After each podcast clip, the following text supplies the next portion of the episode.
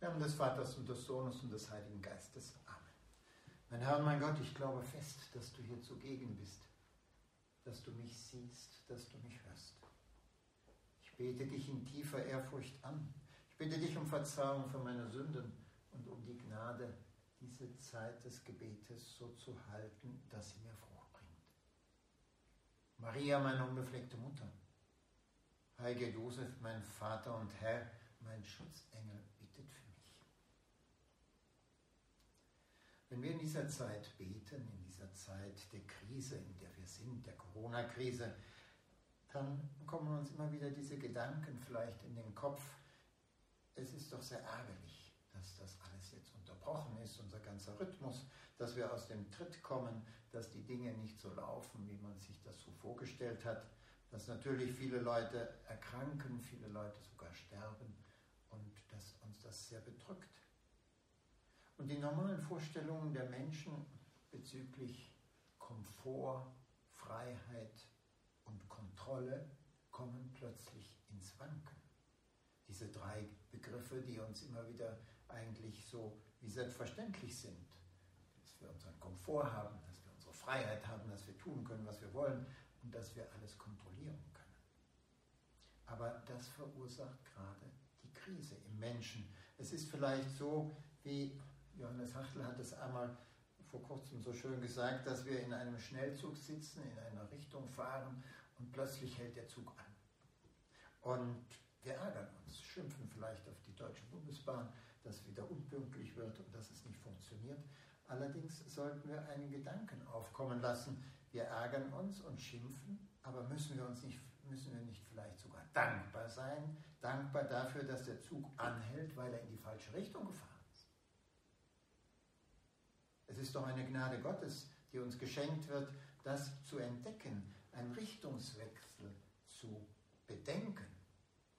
Der Prälat des Opus Dei hat in diesem vor einem Monat ungefähr, uns äh, auch in einem Anliegen äh, ans Herz gelegt, dass wir den Mut haben sollten, vielleicht unseren Lebensstil in Frage zu stellen und uns wirklich zu fragen, was du, Herr, von uns willst, was Gott von uns möchte. In den verschiedensten Umständen und Herausforderungen. Und diese Herausforderungen sind nun gegeben. Und das erschreckt uns. Aber hat es nicht auch etwas Positives? Die Widrigkeiten, das, was uns gegen den Strich geht, das, was sogar große Opfer kostet, Todesfälle leider Gottes auch, hat auch eine Bedeutung für uns. Das wollen wir heute betrachten in unserem Bemühen. Der Heilige Vater hat schon so schöne Worte in seiner Betrachtung vor dem Segen Orbi et Orbi gesprochen, die wir eigentlich immer wieder neu vor Augen uns führen müssten um wirklich zu sehen, wie wir aus dieser gesellschaftlichen Situation Frucht ziehen. Der heilige Josef Maria schreibt in Freunde Gottes in einem Punkt, der Weg eines Christen, ja eines jeden Menschen ist nicht leicht. Es gibt Zeiten, da scheint alles nach unseren Vorstellungen abzulaufen, aber diese Zeiten sind recht kurz. Leben heißt sich mit Schwierigkeiten auseinandersetzen, im Herzen Freude und Kummer erfahren. Und durch all das wächst der Mensch an Starkmut, Großherzigkeit und Gelassenheit. Ja, diese drei Tugenden sind sicherlich sehr entscheidend für unser ganzes Bemühen. Starkmut, Großherzigkeit und Gelassenheit. Wie sehr fehlt es zum Teil in der heutigen Gesellschaft an diesen Tugenden. Du Herr nimmst uns, erinnerst uns daran im Matthäus-Evangelium, dass der Jünger nicht über dem Meister steht und ein Sklave nicht über dem Herrn. Darum fürchtet euch nicht, heißt es da, vor den Sorgen, den Schwierigkeiten, ja vor dem Kreuz. Denn nichts ist verhüllt, was nicht enthüllt wird. Etwas weiter erneut, fürchtet euch also nicht, ihr seid mehr wert als viele Spatzen.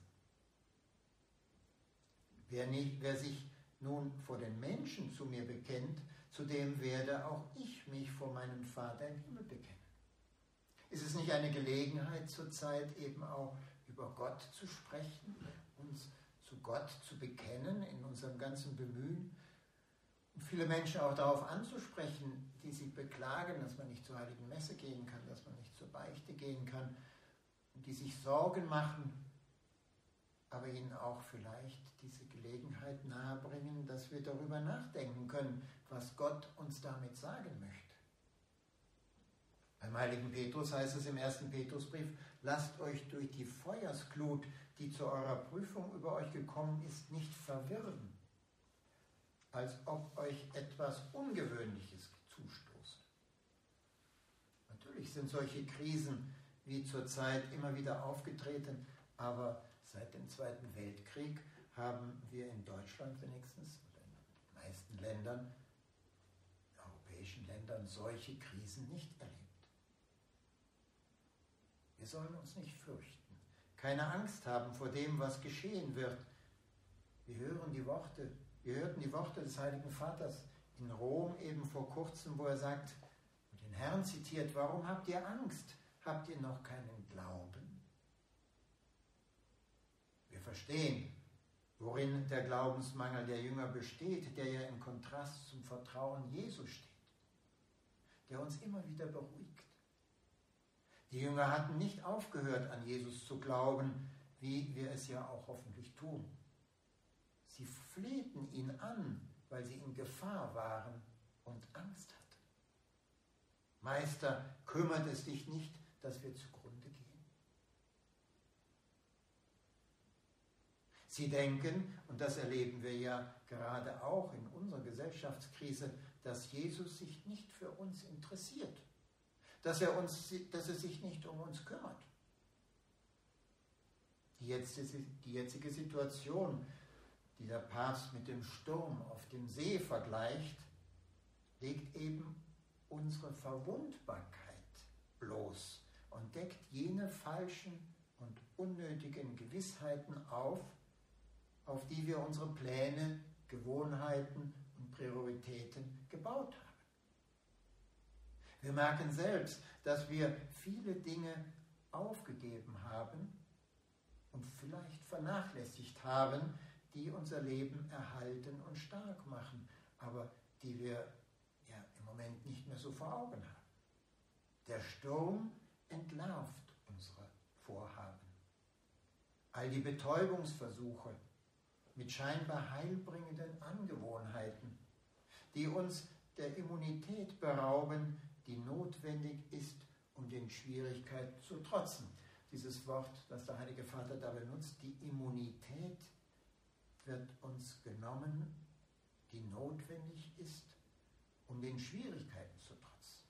Und dieses Bild der Immunität ist natürlich in der jetzigen Zeit ein sehr schönes Bild und passt sehr gut, wo wir ständig von Immunität gegen den Virus sprechen, aber auch Immunität, die uns hilft, schwierige Situationen, Krisen zu bewältigen, in denen unsere Grundkoordinaten ins Wanken geraten. Warum habt ihr solche Angst? Habt ihr noch keinen Glauben? Das fragst du auch uns, Herr, ganz konkret.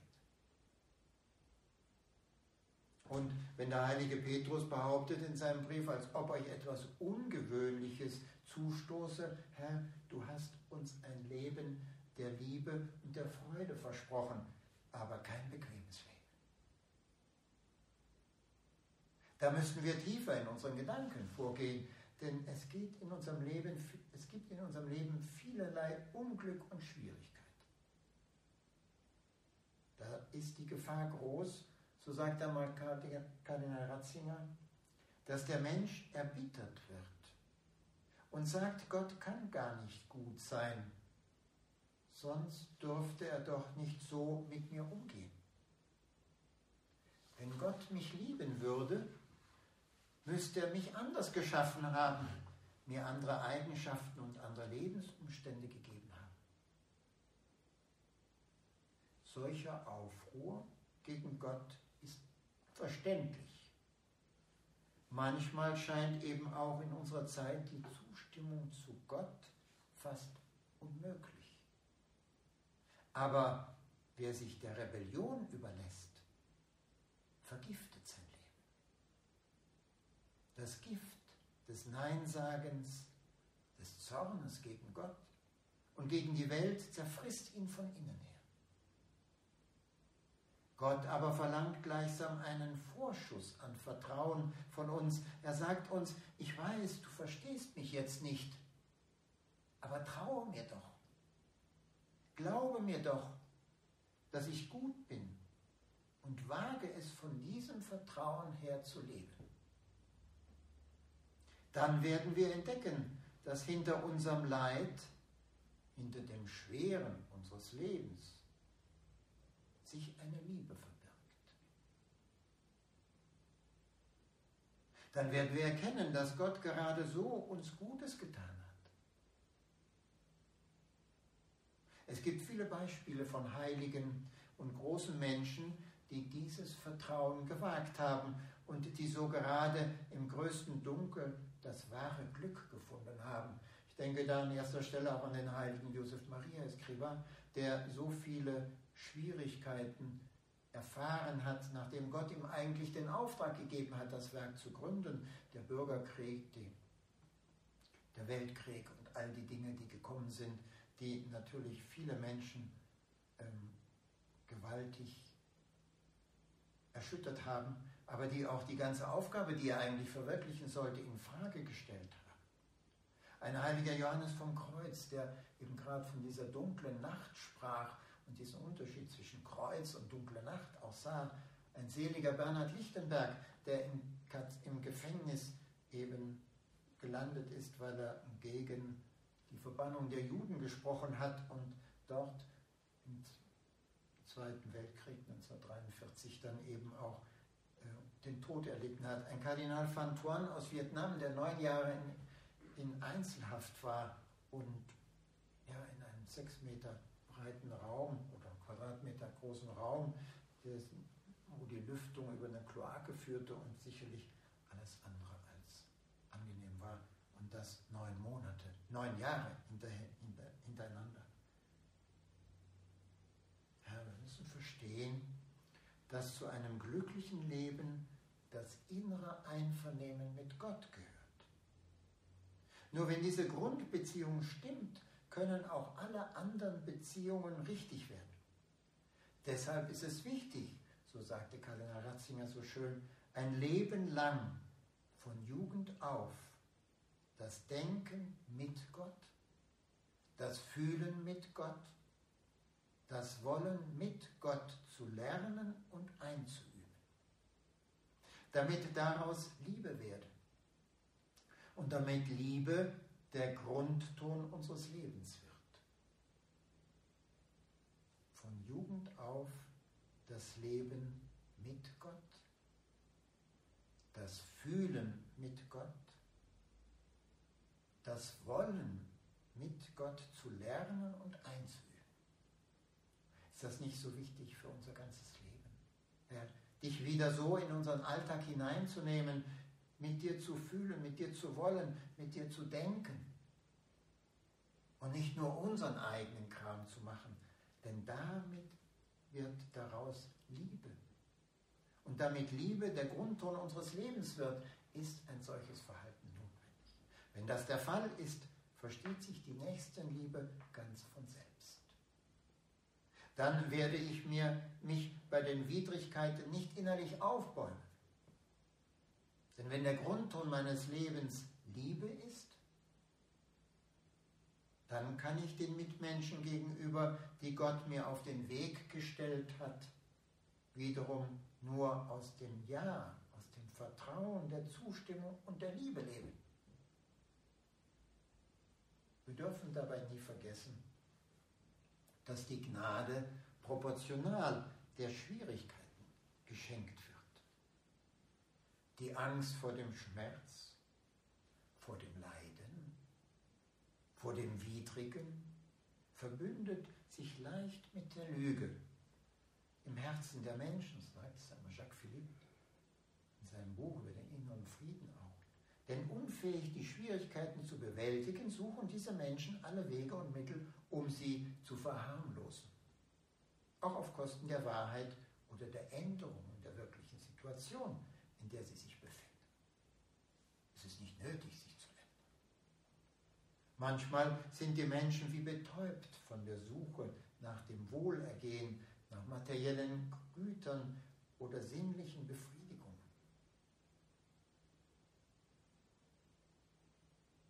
Das ist ein universales Phänomen, was ja mit den ungeordneten Leidenschaften sich ausbreitet.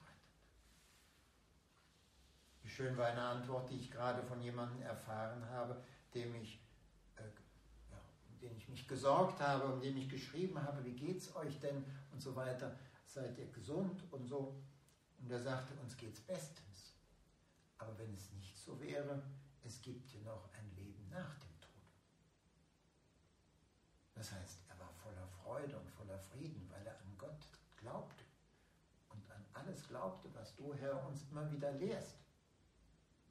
Aber wir sollten realistisch sein angesichts von Widerwärtigkeiten oder Krankheiten, von innen- und äußeren Schwierigkeiten, letztlich angesichts des Kreuzes, darf es uns nicht verwundern, dass unsere arme Natur auch Widerstand leistet. Wenn sie den Schmerz annehmen soll.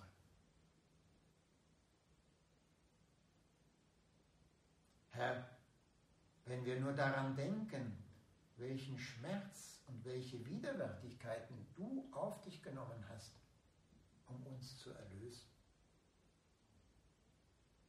Manchmal übertreiben wir ja auch etwas, denn oft handelt es sich ja um subjektive Dinge, die dem eigenen Ich entstammen und wo wir sehen, dass das vielleicht im Verhältnis zu anderen Schwierigkeiten gar nicht so schwer ist. Aber wenn wir auf dich wir aufs Kreuz blicken, Papst Benedikt schrieb es so schön in seiner ersten Enzyklika, wo er sagte, dass der Blick auf die geöffnete Seite des Herrn am Kreuz uns den Sinn des Liebens und Lebens eröffnet. Betrachten wir das öfters, wenn wir auf dich blicken am Kreuz, Herr. Das ist der Sinn des Liebens und Lebens, sich so für den anderen Menschen hinzugeben, für den anderen Menschen da zu sein. Wie sehr hilft es uns, immer wieder an die Worte der Heiligen Schrift zu denken, denen, die Gott lieben, gereicht alles zum Guten. Der heilige Augustinus kommentierte sie und sagte, Gott ordnet einfach alles zu seinem Vorteil, sodass er sogar diejenigen, die sich verirren Grenzen überschreiten, in der Tugend vorangehen lässt, weil sie dadurch demütiger und erfahrener werden. Ja, diese, vielleicht diese Stürze, die wir erleben in unserem Leben, der Tugenden, unseren Niederlagen, wo wir einfach merken, der Herr lässt sie vielleicht manchmal zu, damit wir demütiger werden und erfahrener werden, um in dieser Tugend wirklich besser kämpfen zu können. Sie lernen, fährt der heilige Augustinus fort, dass sie sich zitternd freuen sollen. Denn auch wenn sie im Leben auf dem richtigen Weg sind, dürfen sie sich doch nie selbstvermessen Sicherheit auf diesem Weg zuschreiben. Und in Zeiten des Gedeihens sich sagen, jetzt werden wir nie mehr fallen. Lernen, dass das Schwere und Widrige für uns sehr viel bringen kann. Wenn wir es aus Liebe zum Herrn anzunehmen verstehen. Das ist immer wieder diese Grundhaltung.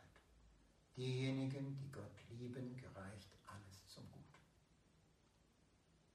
Der Herr ruft uns von seinem Kreuz aus auf, so sagt es der Heilige Vater, das Leben, das uns erwartet, wieder zu entdecken auf die zu schauen, die uns brauchen. Und die Gnade, die in uns wohnt, zu stärken, zu erkennen, zu ermutigen. Herr, lass es mich erkennen, um andere zu ermutigen.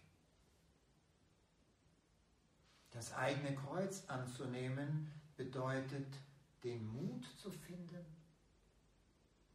alle Widrigkeit der Gegenwart anzunehmen und für den Augenblick unser Lechzen nach Allmacht und Besitz aufzugeben, um der Kreativität Raum zu geben, die nur der Heilige Geist zu wecken vermag. Den Mut zu finden, alle Widrigkeiten der Gegenwart anzunehmen. So rät uns der Heilige Vater, Papst Franziskus. Und für den Augenblick unser Lechzen nach Allmacht und Besitz aufzugeben. Ja, das sind ja diese, diese drei Fundamente, die, von der wir immer ausgehen. Die, die, der Komfort, die Freiheit, die, die Kontrolle. Wenn das ins Wanken gerät, dieses Lechzen nach Allmacht und Besitz, aufgeben, um dem Heiligen Geist in uns wirken zu lassen, um der Kreativität Raum zu geben, die nur der Heilige Geist zu wecken vermag. Durch sein Kreuz sind wir gerettet, damit wir die Hoffnung annehmen und zulassen, dass sie alle möglichen Maßnahmen und Wege stärkt und unterstützt, die uns helfen können, uns selbst und andere zu beschützen. Den Herrn umarmen, sagt der Papst, um die Hoffnung zu umarmen. Das ist die Stärke des Glaubens, der uns von der Angst befreit und uns Hoffnung gibt. Den Herrn umarmen, um die Hoffnung zu umarmen. Das ist die Stärke des Glaubens, der uns von der Angst befreit und Hoffnung gibt.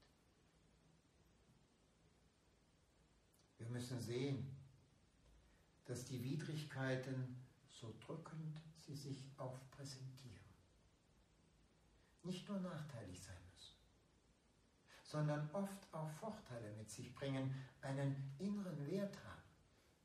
Und das müssen wir zu entdecken versuchen. Der erste besteht darin, so sagte Jacques Philippe so schön, dass sie uns hindern, uns als die unbeschränkten Eigentümer unseres Lebens und unserer Zeit zu betrachten. Sie hindern uns daran, uns als die uneingeschränkten Eigentümer unseres Lebens und unserer Zeit zu betrachten. Sie sorgen dafür, dass wir uns nicht von unseren Ideen und Plänen und unserer persönlichen Klugheit gefangen nehmen lassen. Das wirkliche Gefängnis, das uns einschließt und von dem wir unbedingt befreit werden müssen, das sind wir selbst, unsere Enge des Herzens und des Urteils. So hoch der Himmel über der Erde ist, heißt es bei Jesajas, so hoch erhaben sind meine Wege über eure Wege meine Gedanken über eure Gedanken. Das Schlimmste, das uns in diesem Leben passieren könnte, wäre es, wenn alles, wenn alle unseren Vorstellungen entsprechend abliefen. Alles wunderbar lief. Das wäre das Schlimmste um nach und nach in diese göttliche Weisheit eintreten zu können, die unendlich viel herrlicher, reicher und fruchtbarer und barmherziger ist als die unsrige, ist es unerlässlich, dass unsere menschliche Weisheit tüchtig durchgeschüttelt wird. Nicht um sie zunichte zu machen, sondern damit sie gereinigt wird, auf eine höhere Stufe gelangt und nicht länger die Gefangene ihrer eigenen Begrenzungen bleibt, denn sie ist immer von einem gewissen Grad an Egoismus und Stolz geprägt und mehr oder weniger bewusstem Mangel an Glauben und Liebe. So sagt es Papst Franziskus so deutlich. Es gibt in uns sehr viel Herzensenge sowie die Neigung zum Urteilen und davon müssen wir geheilt werden. Damit wir immer mehr die göttliche Weisheit in uns aufnehmen und in eine bis in die Tiefe gehende Erneuerung und Entfaltung unseres Denkens eintreten können. In eine bis in die Tiefe gehende Erneuerung und Entfaltung unseres Denkens. Wir sollen ja, wie am Anfang, wie ich am Anfang sagte, diesen Mut haben, unseren Lebensstil zu prüfen und eventuell auch zu ändern. Die Sünde besteht in Enge und Engherzigkeit, die Heiligkeit aber in Seelengröße und Weite des Geistes und des Herzens.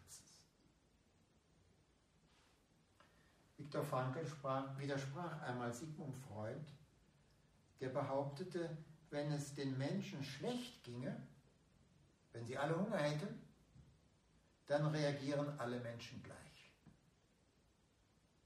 Frankl der das KZ selbst am eigenen Leib erlebt hat, widersprach und sagte, wenn es allen schlecht geht, wie es leider eben im KZ so war, wie alle litten und nichts zu essen hatten und gepeinigt wurden, wenn es allen schlecht geht, dann zeigen sich einige als Heilige. Und bei anderen kommt das Böse hervor. Er sagte wörtlich, dass einige sich dann als Schweine zeigen würden. Heilige und Schweine. Das heißt, den Blick auf Jesus Christus zu richten, auf dich, Herr, oder auf sein eigenes Ich, den Egoismus. Wir erleben es ja in der jetzigen Zeit. Wie schrecklich dieses Bild wo eine Frau mit einem anderen kämpft in einem Superladen um eine Rolle Klopapier. Und dagegen das wunderbare andere Beispiel eines Priesters, der sein Beatmungsgerät an jemand anderen, an einen Jüngeren abtritt, der es benötigte und der Priester danach gestorben ist.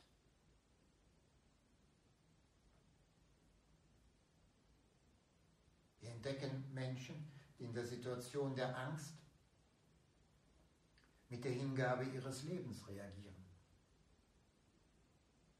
Und leider auch das Gegenteil. Es ist das Wirken des Heiligen Geistes, das in mutige und großzügige Hingabe gegossen und geformt wird.